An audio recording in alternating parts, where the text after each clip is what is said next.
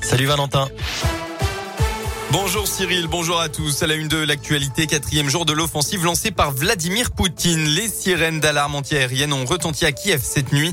Des frappes ont également touché un dépôt pétrolier ainsi qu'un gazoduc à Kharkiv. Des combats de rue entre forces ukrainiennes et armées russes sont toujours en cours d'ailleurs à Kharkiv.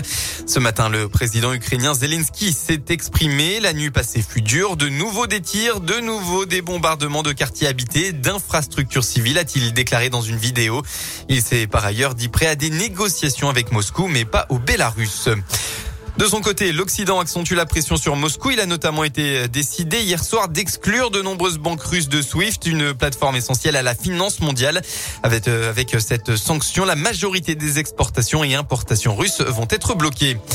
Près de Lyon, le maire de Francheville, Michel Rantonnet, a hier proposé d'accueillir des familles ukrainiennes dans le plus grand centre d'hébergement d'urgence de la métropole de Lyon, l'ancienne hôpital Charrier à Francheville. Il a notamment demandé aux associations Notre-Dame des Sans-Abris et l'Armée du Salut de préparer le site à l'arrivée de possibles familles ukrainiennes. La colère des tatoueurs. Depuis deux mois, l'Union européenne interdit certaines couleurs d'encre de tatouage jugées trop toxiques. 25 pigments sont officiellement proscrits. L'utilisation de 4000 substances est désormais limitée. Une nouvelle réglementation pour protéger la santé des consommateurs, mais qui ne réjouit pas les tatoueurs. Ils sont obligés de réinvestir dans de nouvelles encres aux normes. Encore faut-il qu'elles soient disponibles sur le marché. Esteban est tatoueur dans la région et constate plusieurs entraves au métier. Au niveau perte financière, très costaud. Et puis, il faut aussi également se refournir toutes les couleurs qui sont d'ailleurs toutes pas sorties.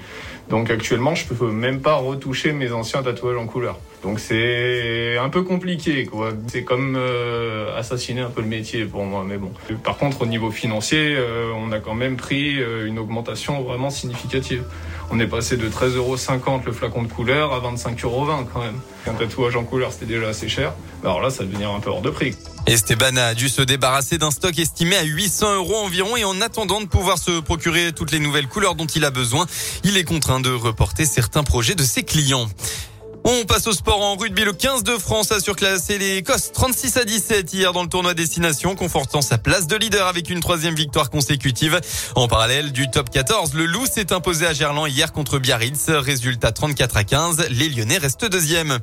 En foot, 26e journée de Ligue 1. Nice et Strasbourg n'ont pas fait mieux qu'un 0-0 hier, tandis que le PSG a battu saint 3 buts à 1. Aujourd'hui, l'OL clôture la journée à domicile face à Lille. Un concurrent direct, ce sera à 20h45. Voilà pour l'essentiel de l'actualité. On passe à la météo dans votre département. Eh bien, c'est facile. Un très beau dimanche à venir. Pas de mauvaise surprise. Temps similaire à hier. On va retrouver le beau soleil et côté Mercure entre 8 et 10 degrés. Merci.